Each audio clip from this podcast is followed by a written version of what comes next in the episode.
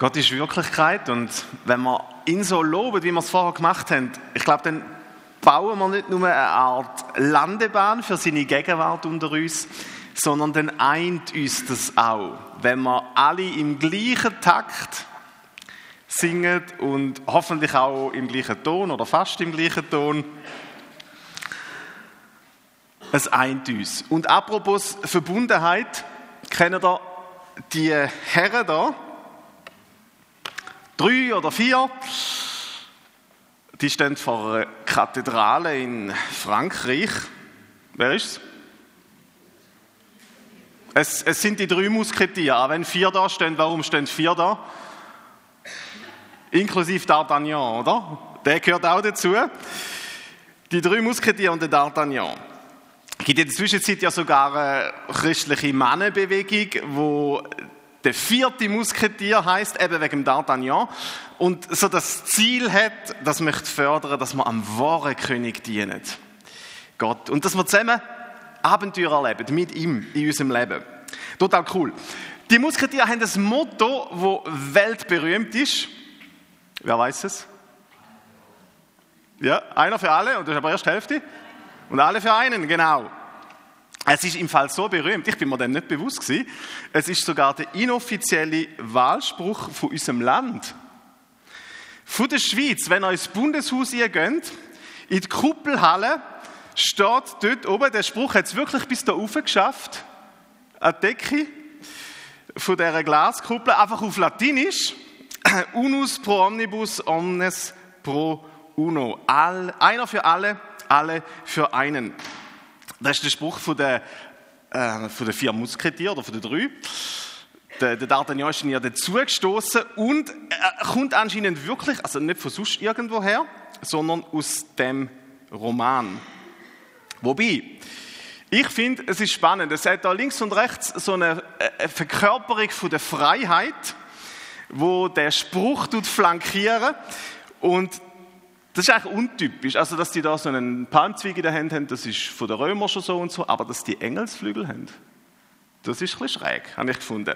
Und ich denke, es ist ein Hinweis darauf, dass eben eigentlich nicht der Alexandre äh, Dumas mit seinem Roman das Motto erfunden hat, sondern dass das viel, viel älter ist und dass es eigentlich ein tief geistliches Thema ist.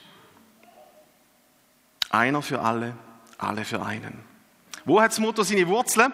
Wir machen heute weiter mit unserer Serie zu den Geistesgaben und wir heben wieder mal ab zu der Vogelperspektive und dann mal eben auf den Abschnitt im 1. Korinther 12, Vers 14 bis 31. Es ist ein bisschen längerer, siehst du. Schlagen doch darum mit mir auf, dass wir zusammen lesen können.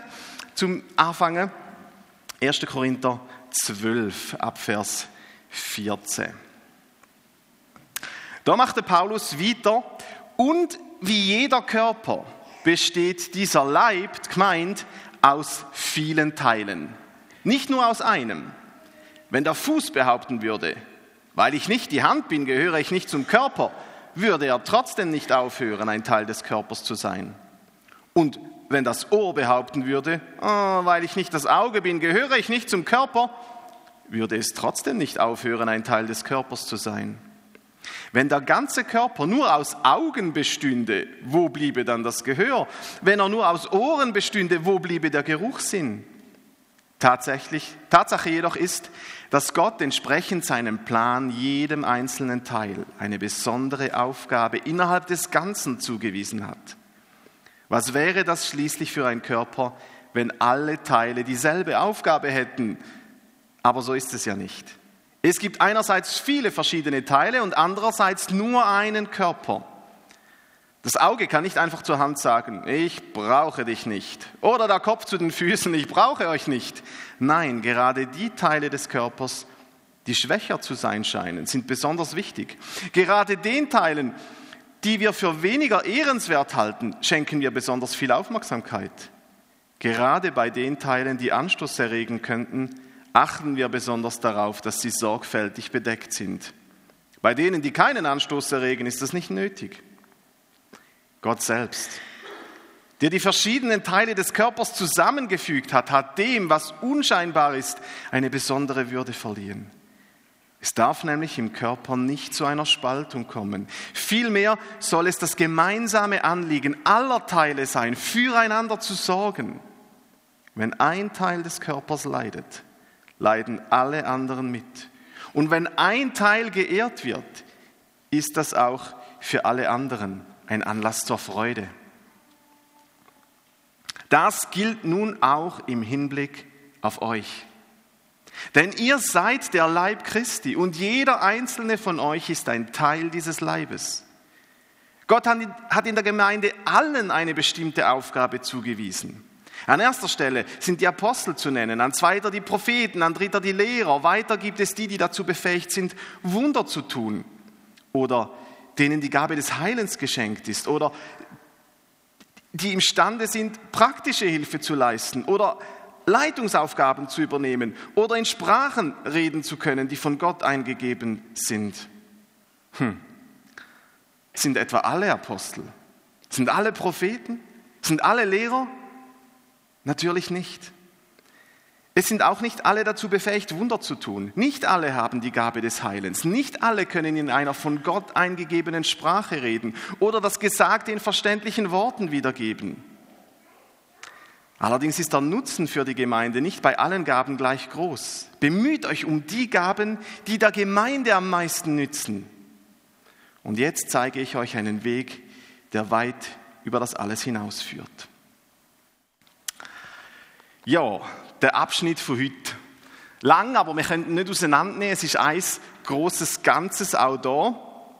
Und ich weiß nicht. Überlegt einmal, wer von uns hat hätte vielleicht lieber in der Zeit vom Alten Testament gelebt. Also während dem Teil von der Heilsgeschichte, bevor Jesus gekommen ist. Ich denke nicht, dass es dir Freude gemacht hat, Jahr für Jahr Schäfe zu opfern. Im Wissen, dass das Blut von diesen Tieren deine Sünden nur zudeckt, aber sie nicht völlig wegnimmt. Hm. Ich glaube nicht, dass es uns Freude gemacht hat, so eine lange Liste von zum Teil schon ein bisschen schrägen Vorschriften zu befolgen. Oder ich denke auch, es hätte dir als Schweizer nicht Freude gemacht, um beim Brötchen auf Servelas zu verzichten, weil die Sauerfleisch drin haben. Aber das alles ist nur Peanuts. Der größte Nachteil, der größte Nachteil der, der uns sicher am meisten zusetzen würde, das ist der Punkt, dass im Alten Testament nur ausgesuchte Personen Empfänger vom Heiligen Geist sind. Ist uns vielleicht nicht so bewusst, weil wir in ganz einer anderen Zeit leben. Aber im Alten Testament hat nur das Trio von den Königen, von den Propheten, von den Priestern und dann auch noch ein paar Leute mit Spezialaufgaben, die haben die Kraft vom Heiligen Geist erfahren. David, Propheten wie der, wie der Jesaja, die Richter, wie der Simson. Und wenn sie gesündigt haben, wenn sie versagt haben, dann lesen wir, hat der Geist sie wieder verloren. Hättest du gern unter diesen Bedingungen gelebt? Also ich nicht. Ich bin froh, dass wir heute leben. Und etwas, wo eben das Leben heute im neuen Bund so, ich sage mal, himmlisch macht, ist Demokratisierung vom Heiligen Geist. Das gefällt uns Schweizer, oder? Demokratisierung vom Heiligen Geist. Alle, die zu Gottes Volk gehören, jeder, wo Jesus als Retter aus Glauben allein kennt, der ist ständig vom Heiligen Geist bewohnt. Der ist vom Heiligen Geist begabt. Auf das hat der Petrus an der Pfingstpredigt hingewiesen wo er der Joel zitiert, der Prophet. Es heißt dort, am Ende der Zeit, so sagt Gott, also das ist jetzt, werde ich meinen Geist über alle Menschen ausgießen. Dann werden eure Söhne und eure Töchter prophetisch reden. Die Jüngeren unter euch werden Visionen haben und die Älteren prophetische Träume. Sogar die Diener und Dienerinnen, die an mich glauben, werde ich in jener Zeit über, werde ich in jenen, Entschuldigung, jetzt habe ich mich da verhaspelt, sogar über die Diener und Dienerinnen, die an mich glauben, werde ich in jener Zeit meinen Geist ausgießen. So stimmt's. Apostelgeschichte 2, Vers 17 und 18. Das ist das, was Demokratisierung vom Heiligen Geist bedeutet. Dass alle Gläubigen, egal ob du Mann oder Frau bist, ähm, das heißt da beim Joel, egal ob du Teenager oder Senior bist, egal ob du ein Angestellter bist oder ein Chef, alle Gläubigen erleben permanent, dass der Heilige Geist mit seiner Power in ihnen wohnt. Und das ist ja das, was der Paulus redet in unserer Serie. Er redet davon, im Vers 7 haben wir es schon mal äh, gestreift, wo er dort sagt, bei jedem zeigt sich das Wirken des Geistes auf eine andere Weise, aber immer geht es um den Nutzen der ganzen Gemeinde. Auch er schrieb der äh, korinthische Gemeinde, wo so viel schräge Vögel auch hat, Leute, die nicht wirklich ähm, astrein Jesus nachgefolgt sind. Er schreibt auch ihnen, bei jedem von euch ist der Geist da. Denk mal darüber nach, was das heißt.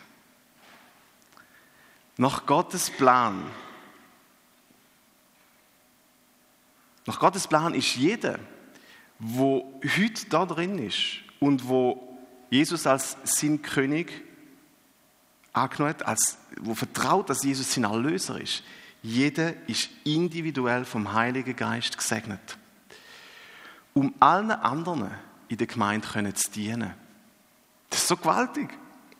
Jeder Christ ist so begabt, keiner wird übergangen, sagt das Neue Testament.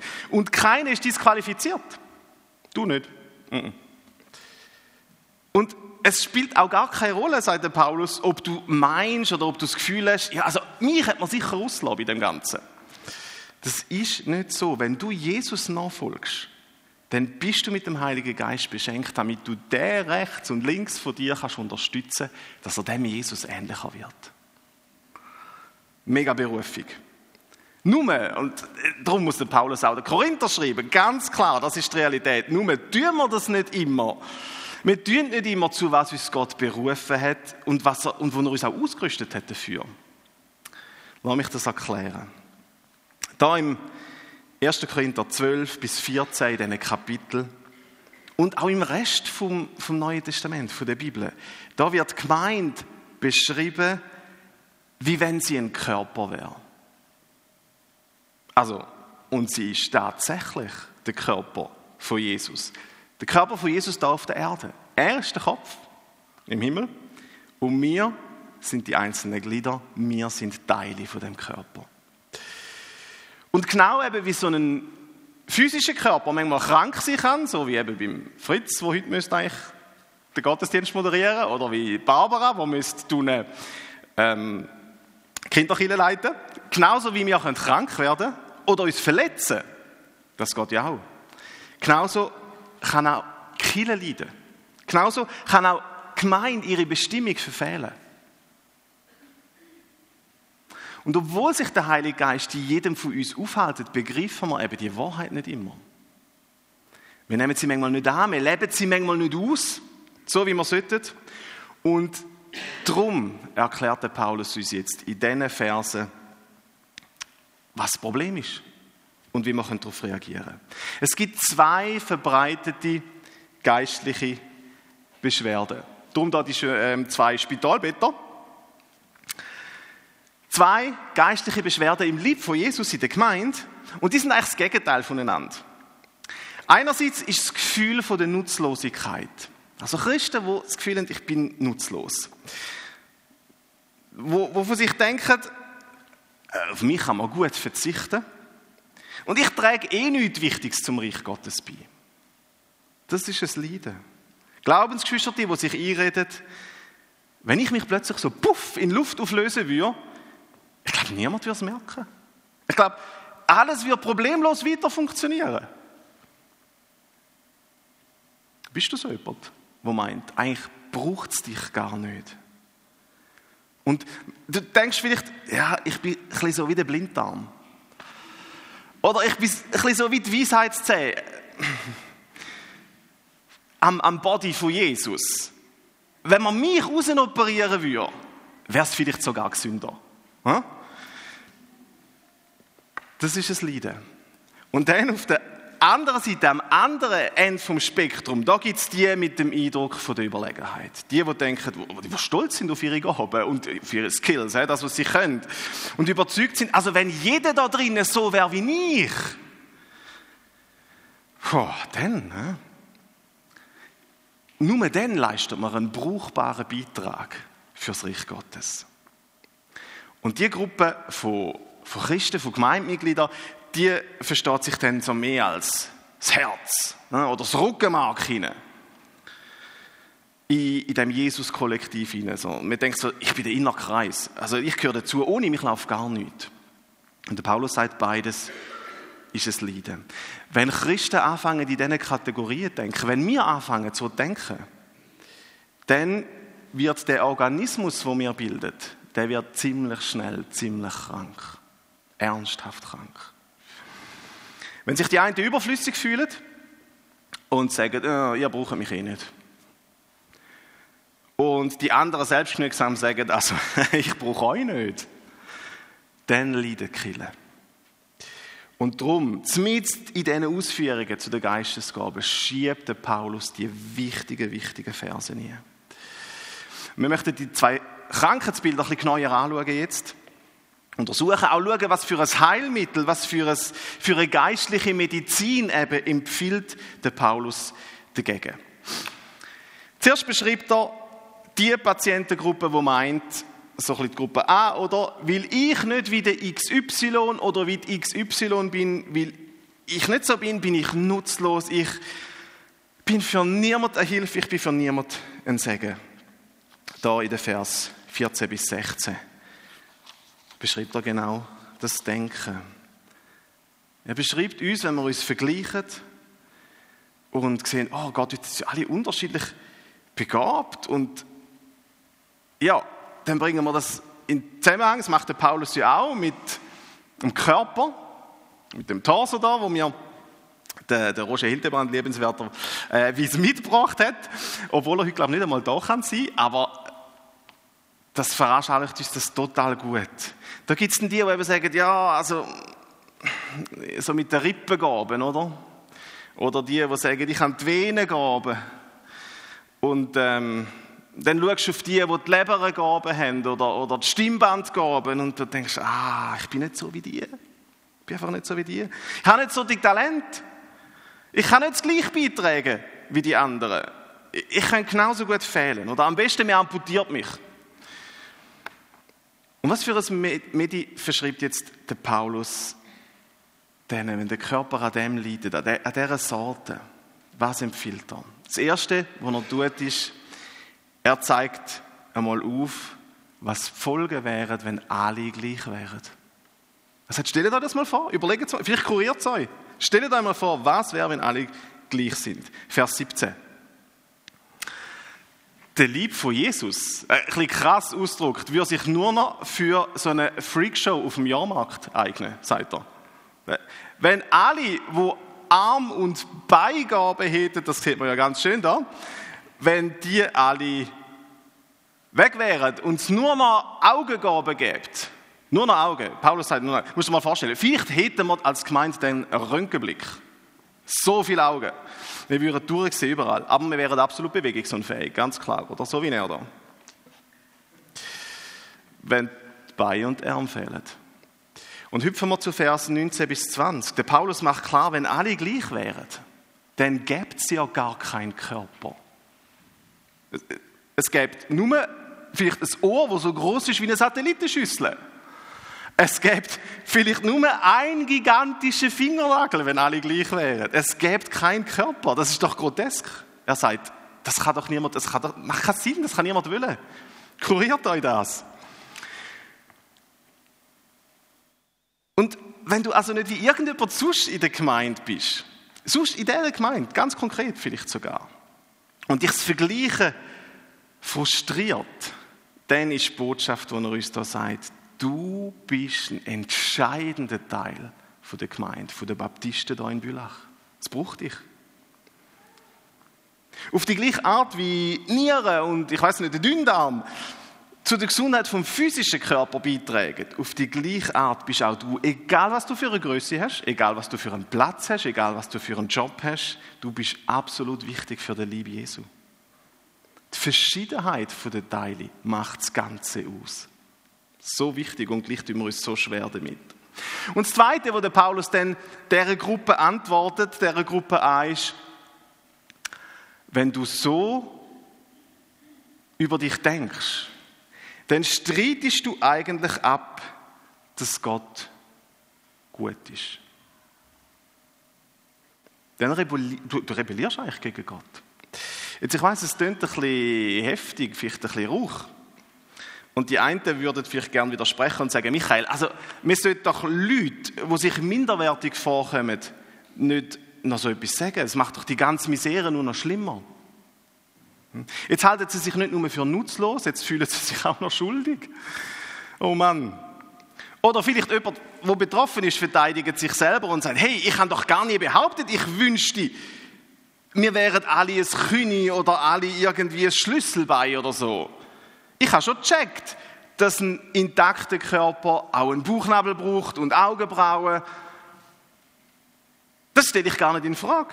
Ich finde es nur nicht so lässig, was ich bin. Ich finde das nicht toll. He? Das ist mein Problem. Ich will etwas anderes sein. Aber der Paulus betont, er sagt im Vers 18, Tatsache jedoch ist, dass Gott entsprechend seinem Plan jedem einzelnen Teil eine besondere Aufgabe innerhalb des Ganzen zugewiesen hat. Das cooles Bild mit dem Lehrer. Jedes kleine Teil hat eine besondere Aufgabe. Und Gott hat es so bestimmt, sagt Paulus. Es ist nicht unsensibel, wenn man das ein bisschen äh, rügt oder, oder mahnet. Er streicht einfach raus, du und ich, wir sollen Gott wirklich vertrauen, wenn es darum geht, wo unser Platz im Lieb von Jesus ist, was wir für eine Funktion haben. Gott hat uns an einen Ort hingepflanzt, wo es zu unserem persönlichen Vorteil ist und wo es zum Besten ist für, für die Kirche als Ganzes. Das hat der Paulus da. Das ist Medizin gegen Minderwertigkeitskomplex in der Gemeinde. In Vers 18 da greift er die gleiche Herausforderung auf, die er schon in Vers 11 begegnet ist. Paulus schrieb dort über den Heiligen Geist, es ist seine freie Entscheidung, welche Gabe er jedem Einzelnen zuteilt. Zweifeln wir nicht an Gott und seine Entscheidungen. Oder ein bisschen in anderen Worten, was immer wir für Gaben schlussendlich überkommen, was für Dienste wir in der Gemeinde können, erfolgreich verrichten können, das ist der Entschluss von Gott und nicht unseren. Und jetzt denken wir vielleicht, ja, aber halt, wenn ja alles unter dem Strich von Gott abhängt, warum sollen wir den Geistesgaben auch suchen? Warum sollen wir uns denn auch nach ausstrecken? Warum sollen wir Gott denn fragen nach und, und ihn um sie bitten? Warum? Der Paulus fordert uns auf, wir kommen dann später dazu, äh, in unserer Serie im, Kapitel 14, Vers 1, wo er sagt, bemüht euch um die Fähigkeiten, die uns durch Gottes Geist gegeben werden. Und wenn ich das sage, denke ich vor allem an die Gabe des prophetischen Redens. Und die 14.13 schrieb er, wer in einer von Gott eingegebenen Sprache reden kann, soll Gott um die Fähigkeit bitten, das Gesagte auch mit verständlichen Worten wiederzugeben. Wie bringen wir das jetzt zusammen? Wo er da schreibt. Ich kann sagen, wir werden dann, wenn wir beim Kapitel 14 ankommen, tiefer eintauchen in diese Frage. Und für heute müssen einfach zwei Bemerkungen lange. Das erste ist mal, nur weil du zusätzliche Gaben möchtest, hoffentlich, heißt das nicht, dass du undankbar wärst für die, die du schon hast. Oder dass man die für untauglich halten würde. Oder? Wenn, wenn, wenn man so überlegt, ich bin Gott mega dankbar für alles, was er schon gewirkt hat in meinem Leben. Bis heute. Ich bestreite das nicht. Ich vergesse es hoffentlich nicht, was er schon, schon da hat. Aber ich sehe mich trotzdem noch mehr, hoffentlich noch mehr von, von seinem Wirken. Das ist richtig. Also das ist gar kein Widerspruch. Und zweitens führt Gott seinen Wille eben häufig so aus, dass er unseren ändert und durch uns durchwirkt. Das ist ein Weg, wie er das zustande bringen möchte, indem er in uns ein Verlangen nach einer Sache weckt. Also wenn Gott dir sagen wir, die materielle Gabe von der Unterstützung geben möchte, oder die Gabe von der Gastfreundschaft, wenn man einfach mal die zwei rauspicken, die ja ein bisschen weniger populär sind, dann wird er voraussichtlich dein Herz berühren. Dass du die Notwendigkeit spürst, dass es die Gabe gibt. Und dass du sie auch möchtest. Unsere Wünsche sind häufig das Mittel, wo Gott durch sie durch seine Pläne für unser Leben verwirklicht und erfüllt. Versteht ihr das? Wenn also jemand, ja, wenn du jemand bist mit Gaben, die dich jetzt nicht ins Rampenlicht stellen, wie mich da, wo nur blendet, wenn du zum Beispiel Gabe von der Seelsorge hast oder Gabe vom ledig bleiben oder von einem praktischen Dienst, dann lass dir das sagen, das ist die Botschaft von Paulus und von Gott letztendlich. Du fällst zwar in der Öffentlichkeit vielleicht nicht auf mit deiner Gabe, aber Gott sieht sie sehr wohl. Gott sieht sie. Und du fühlst dich vielleicht nicht besonders hilfreich damit, aber Gott sagt dir, du bist unverzichtbar. Du kommst vielleicht wenig Anerkennung über an dem Ort, wo du mit deiner Gabe dienst. Aber dein Wert für den Körper ist enorm. Und Gott wird dich einmal belohnen für deinen Dienst. Vergessen wir das nicht.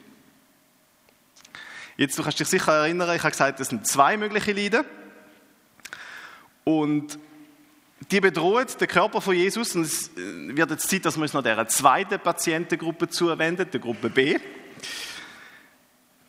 Da schildert der Paulus ja Leute mit komplett gegensätzlichen Symptomen. Das sind, äh, also die leiden nicht an Selbstmitleid.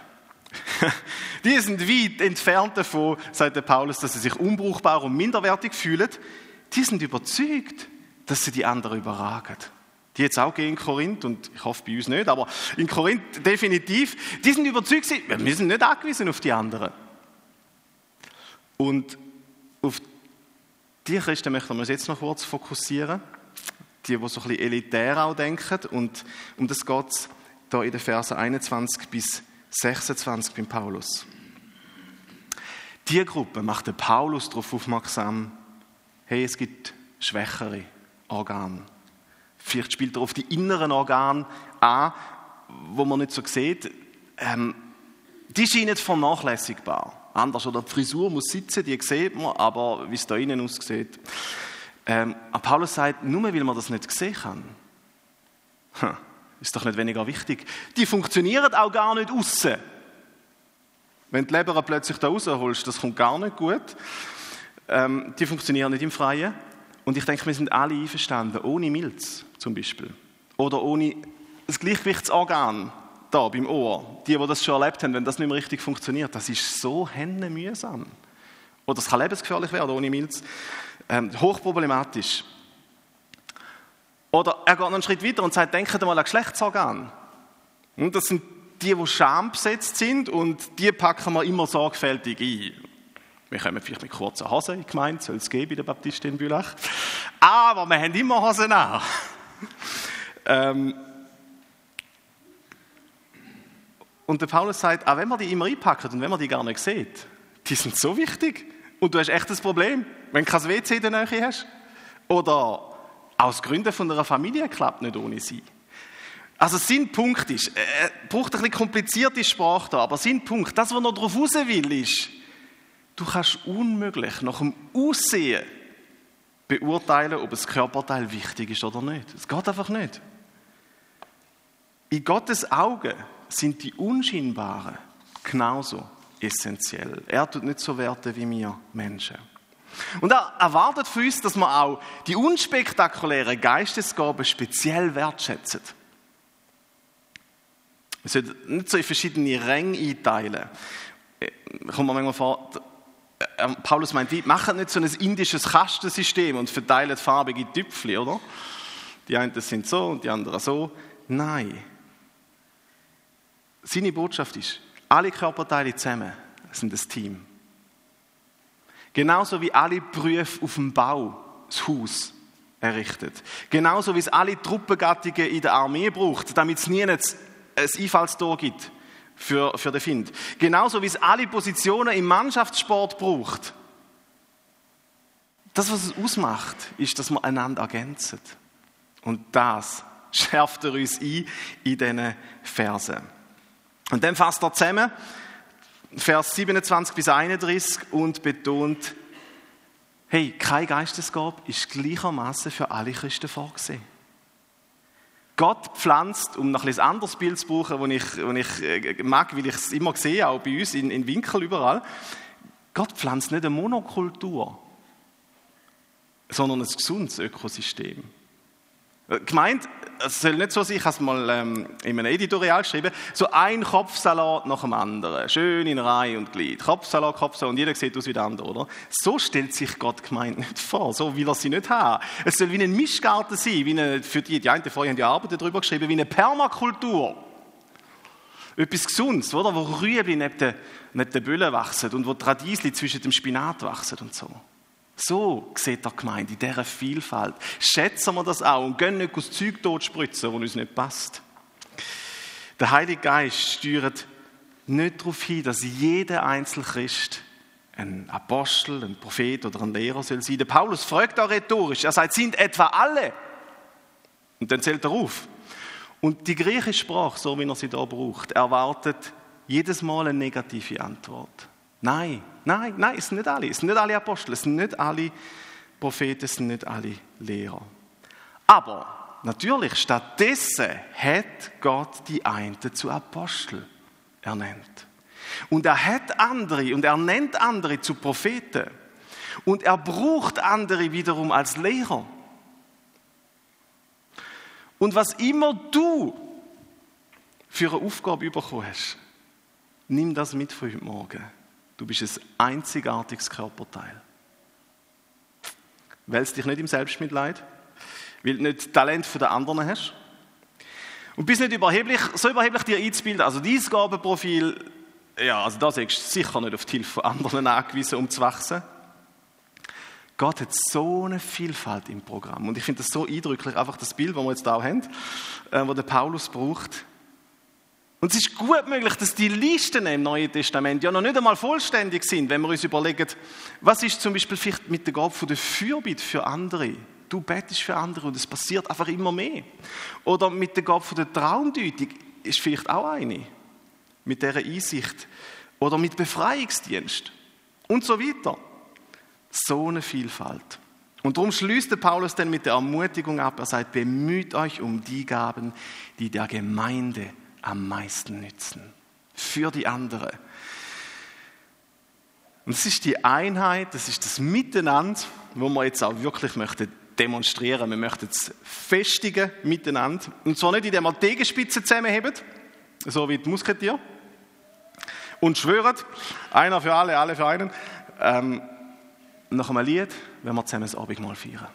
Ich glaube, das Abendmahl ist die christliche Variante vom Einer für alle alle für einer. Amen.